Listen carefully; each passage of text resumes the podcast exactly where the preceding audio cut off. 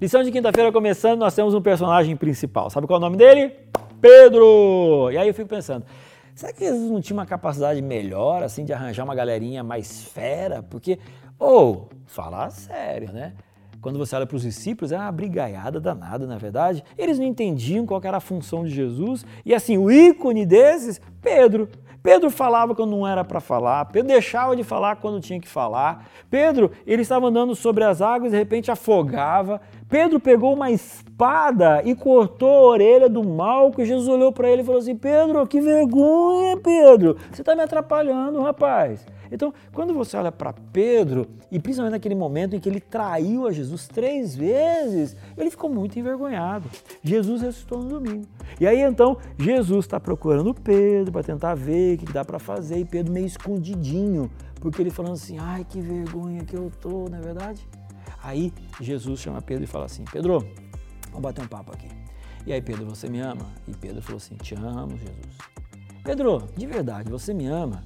Te amo, Jesus. E Jesus faz a mesma pergunta três vezes. Exatamente o número de vezes que Pedro o traiu. Para tipo assim, Pedro, esquece isso, cara.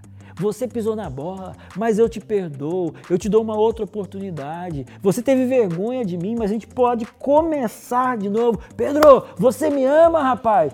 E Pedro olhou para Jesus e falou: Obrigado, Jesus, porque o Senhor está me perguntando a terceira vez, eu estou entendendo. Eu te amo de todo o meu coração. Por que, que Jesus chamou gente aparentemente fraca e falha?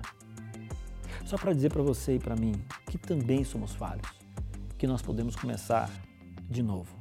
A gente está chegando, sei lá, praticamente ao final do trimestre.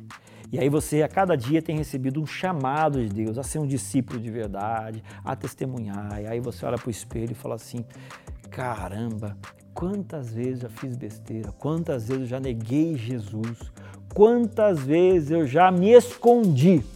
Pois bem, olhe para Pedro e percebe que mesmo aquele que esteve ao lado de Jesus cometeu tantos erros, teve outras oportunidades. E aí, de um pescador de peixes, ele se transformou num dos maiores pescadores de homens de toda a história. Deus pode fazer um milagre de transformação na sua vida.